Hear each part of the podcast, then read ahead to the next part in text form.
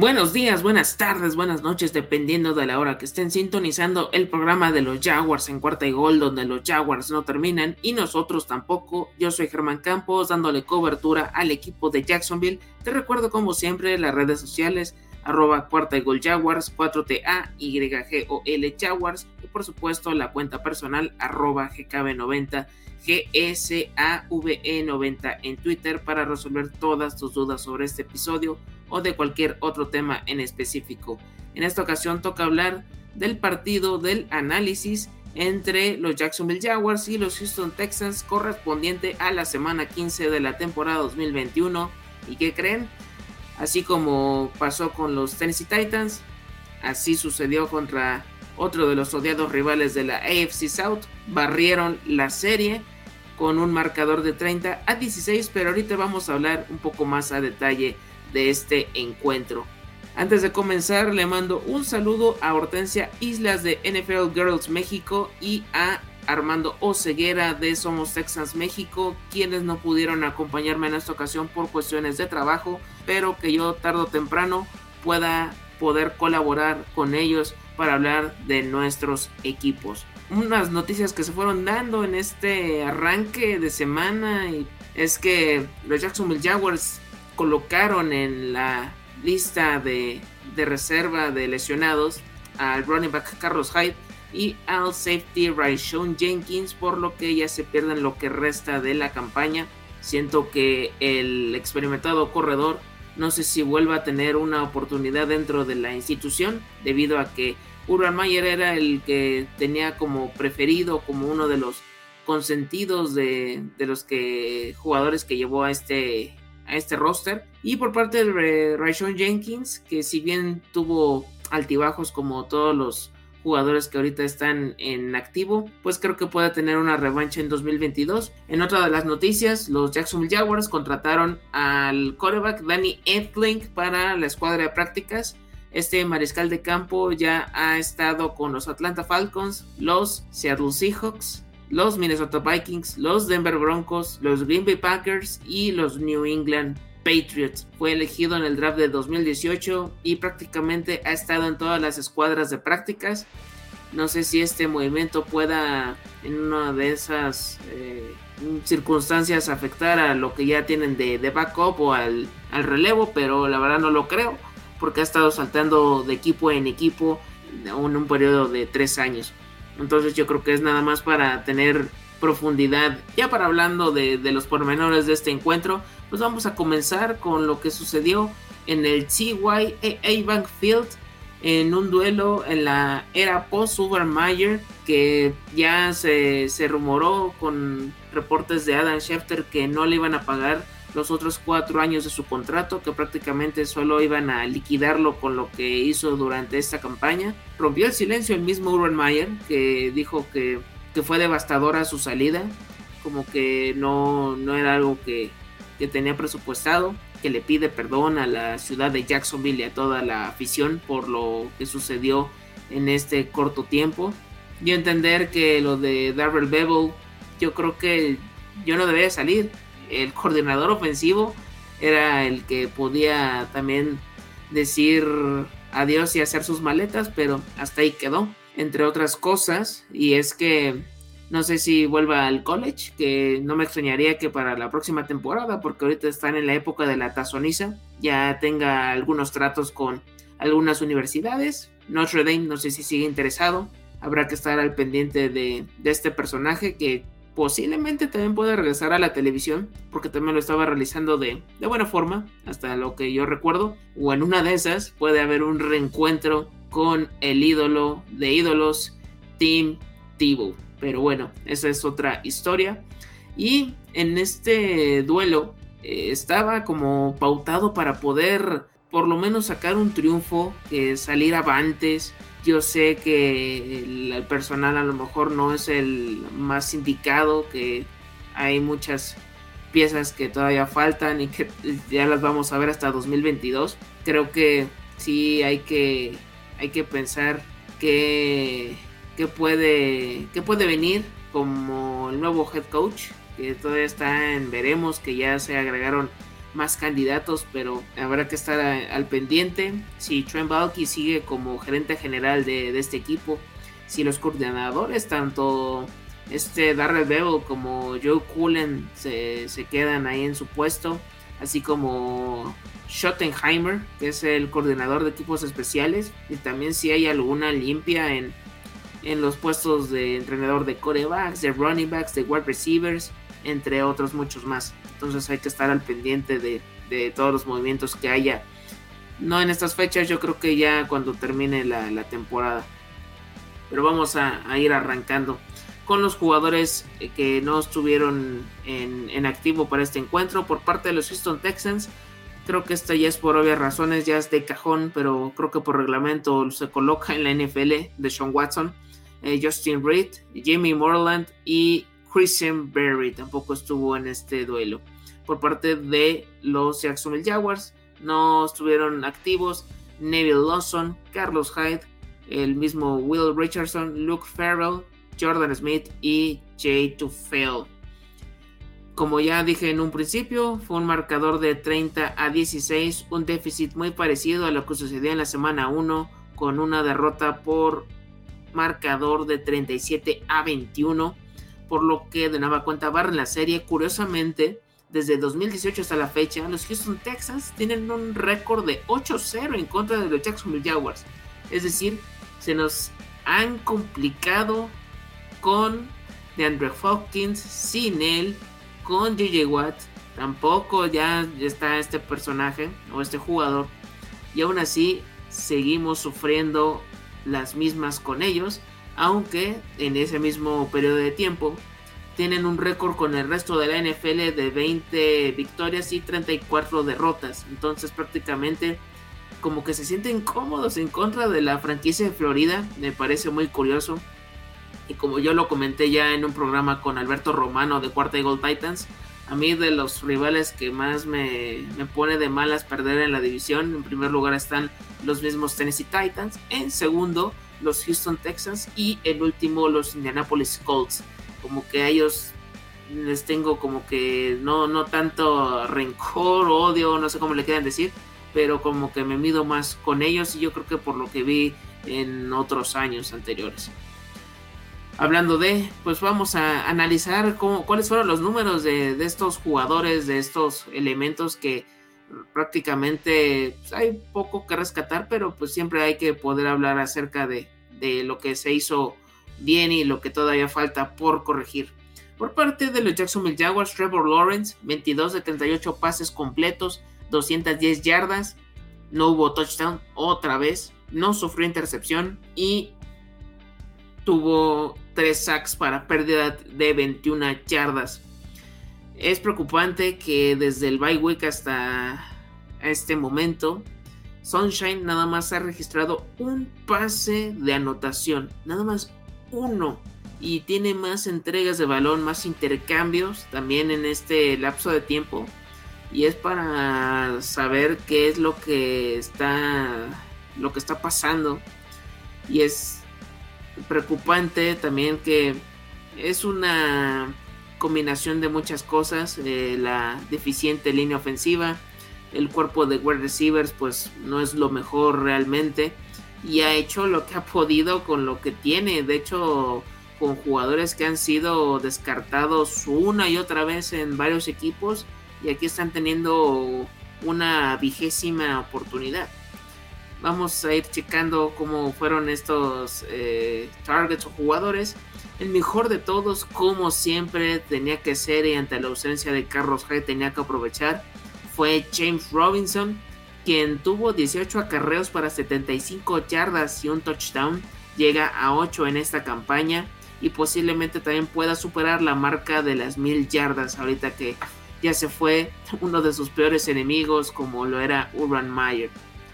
También tuvo 6 targets, 3 recepciones para 13 yardas. Creo que hay que decirlo, siempre es bueno eh, ver a este jugador que sigue viviendo su, cuento de, Cenicienta, de, que todavía sigue vigente en este equipo y lo ha demostrado con mucho esfuerzo, con mucho sacrificio y que es una de las piezas importantes para que, tienen que seguir todavía en esta institución y no pensar en una locura de tratar de cambiarlo por sextas rondas. Eh, saludos Garner Minshew y Joe Schobert, pero hay que mantener lo poco bueno que tiene esta franquicia en el roster actual.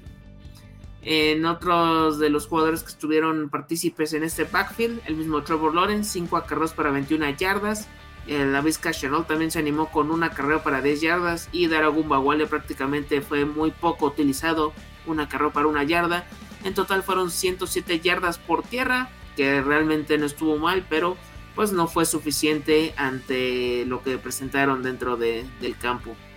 De hecho, CBS Sports, la calificación que le dieron a Trevor Lawrence fue de C o C menos, que pues es como si fuera un 6, entre 6 y 7 prácticamente, que sí tiene sus destellos como siempre los ha mostrado, pero pues faltan muchas cosas por, por pulir.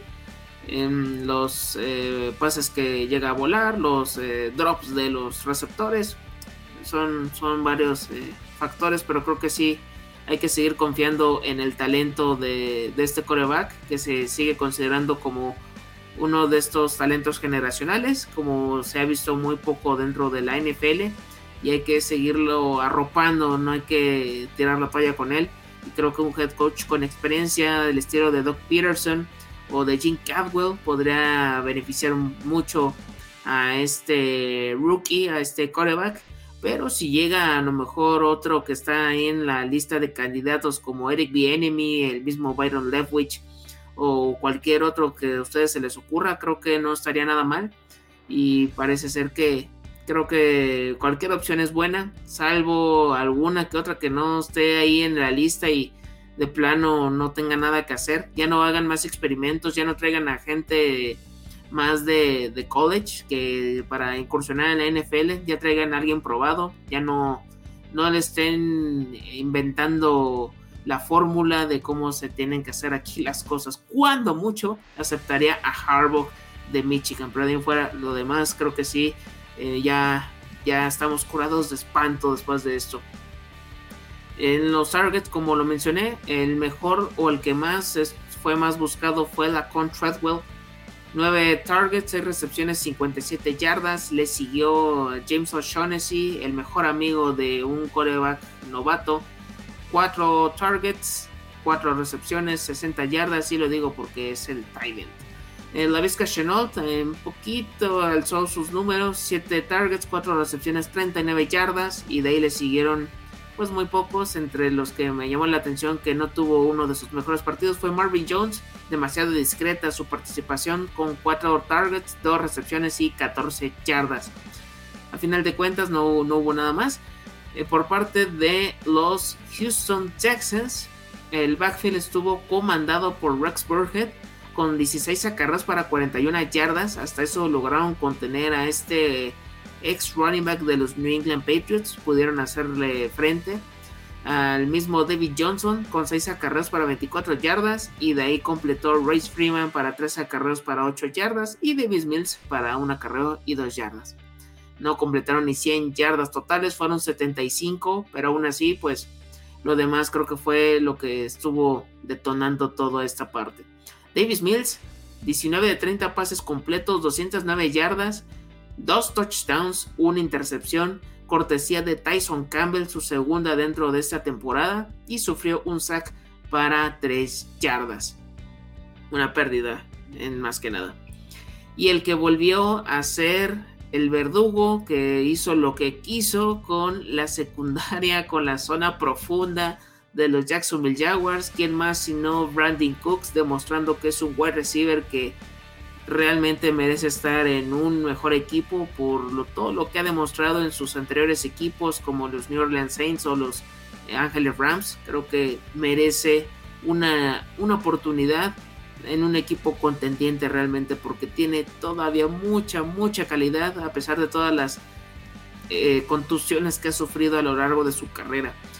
Generó 10 targets, 7 recepciones, 102 yardas y dos touchdowns. Fue el que estuvo haciendo todo para arriba y para abajo. Y de ahí pues una división de, recepciones entre jugadores que han ido y venido y que también son viejos conocidos como Philip Dorset, que fue el segundo mejor con tres targets, dos recepciones y 43 yardas. El mismo Chris Conley, cuatro targets, dos recepciones, 12 yardas. Y también estuvieron presentes Jordan Akins y Nico Collins, cada uno con dos recepciones y 24 y 14 yardas respectivamente.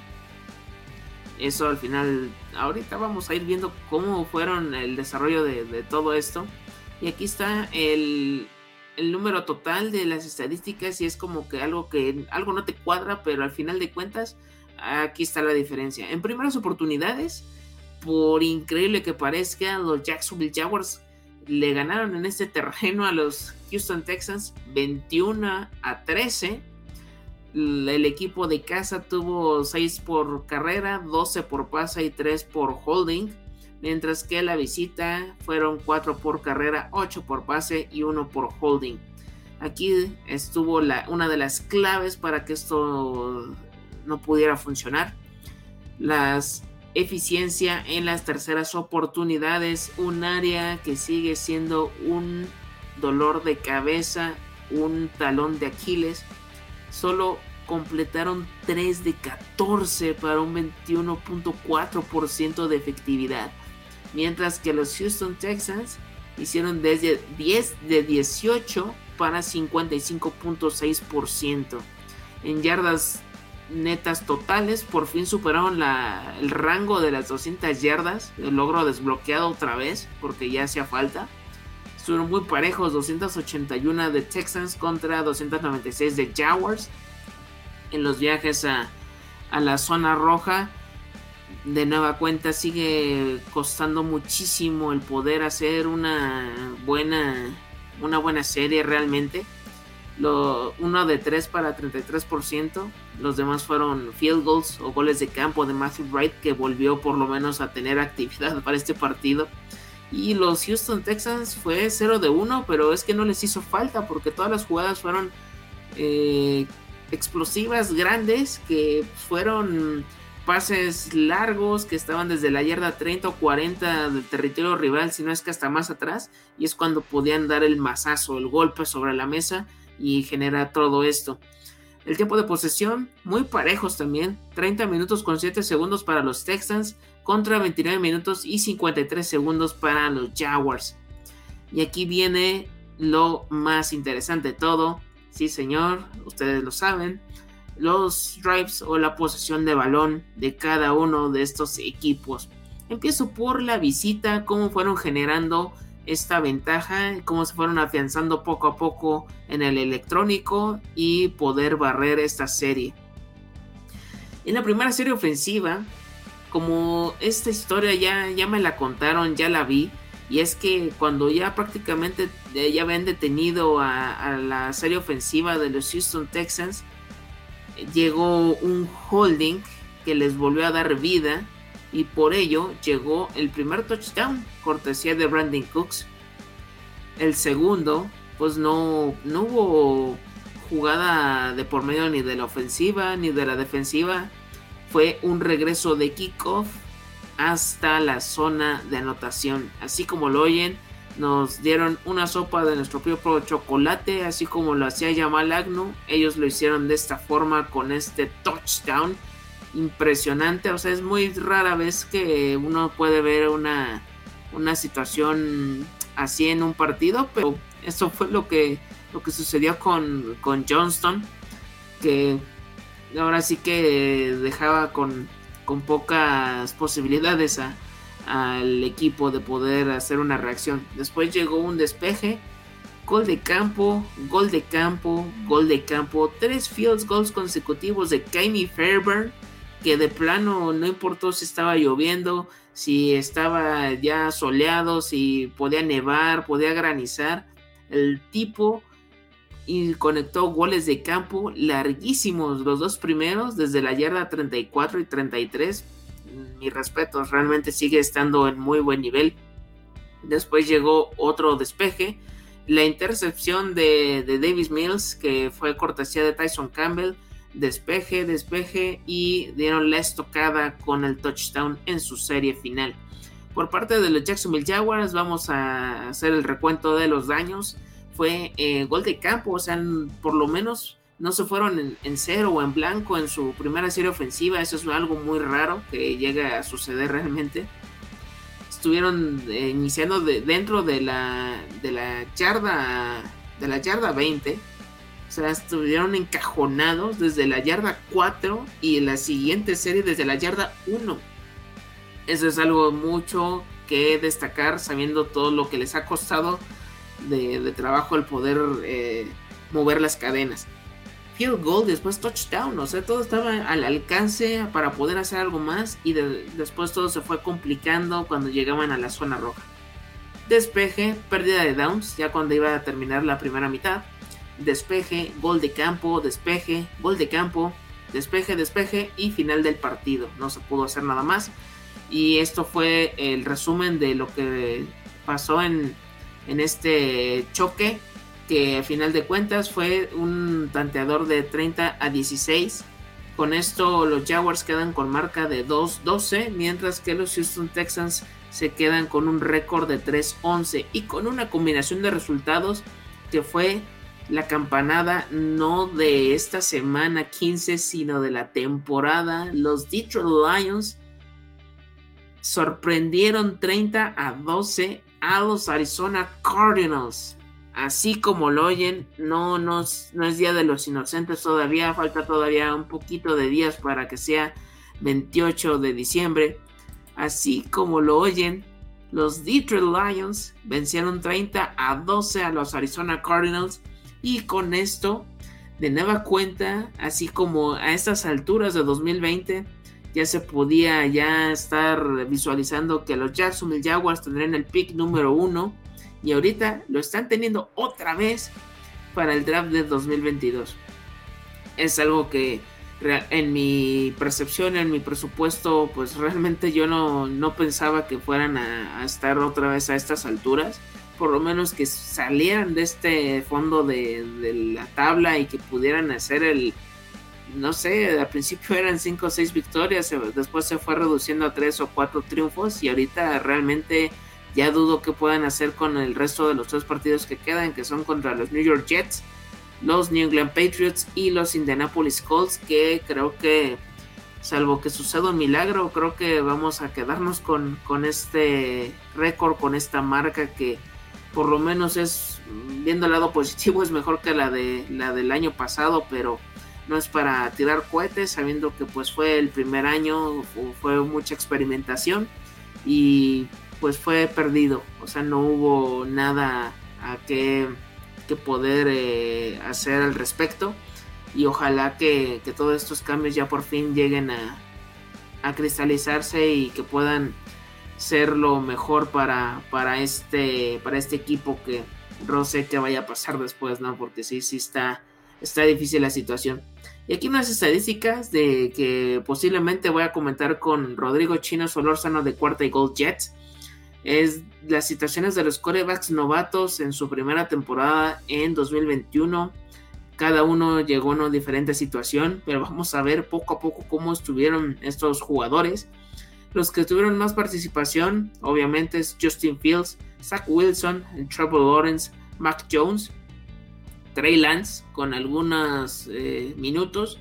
Y por supuesto también ya se llega a colar Davis Mills, si es que se puede considerar en esta, en esta etapa y vamos a, checar qué es lo que es lo que sigue para todos estos mariscales de campo que pues tienen mucho mucho que, dar todavía en esta NFL eh, que es una generación que posiblemente no no se llega a dar dentro de algún rato porque en este 2022 en la posición no hay como que los mejores prospectos pero habrá que estar a, la espera de qué, qué sucede en el próximo draft por lo menos ya se están eh, visualizando estos prospectos que ya los mencioné la semana pasada y ahorita se los vuelvo a decir, no sé si llegue a, suceder, pero ya hay que irnos aprendiendo los nombres de Kaibon Tidobo, este Edge de los Ducks de Oregon y por supuesto el otro jugador que también está siendo otra de las sensaciones que también puede llegar a, a los Jacksonville Jaguars Aidan Hutchinson de los Michigan Wolverines.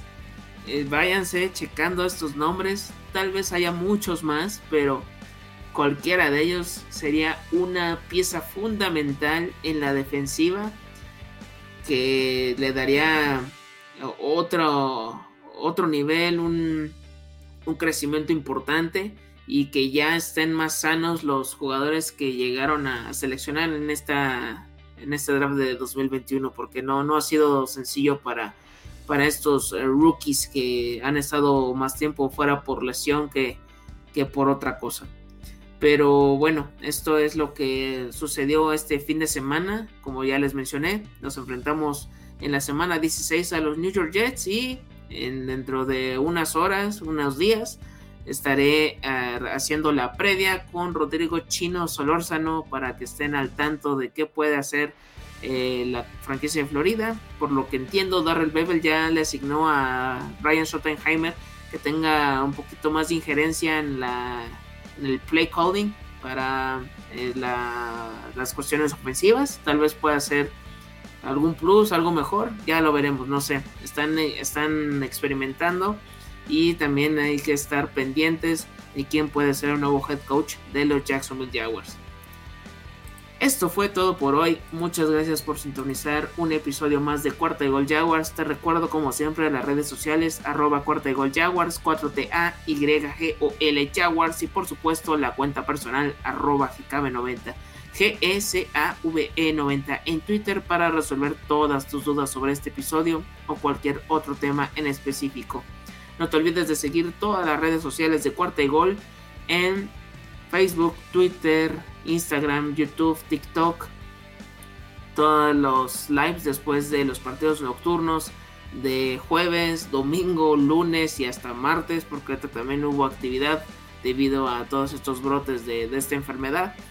Los podcasts semanales de la mayoría de los equipos de la NFL, con al menos dos capítulos o más, no tienen desperdicio. Si quieres conocer un poquito más de, tu, de tu rival o del fantasy fútbol, este es el lugar indicado. Yo soy Germán Campos y recuerda, porque los Jaguars no terminan y nosotros tampoco, cuarta y gol.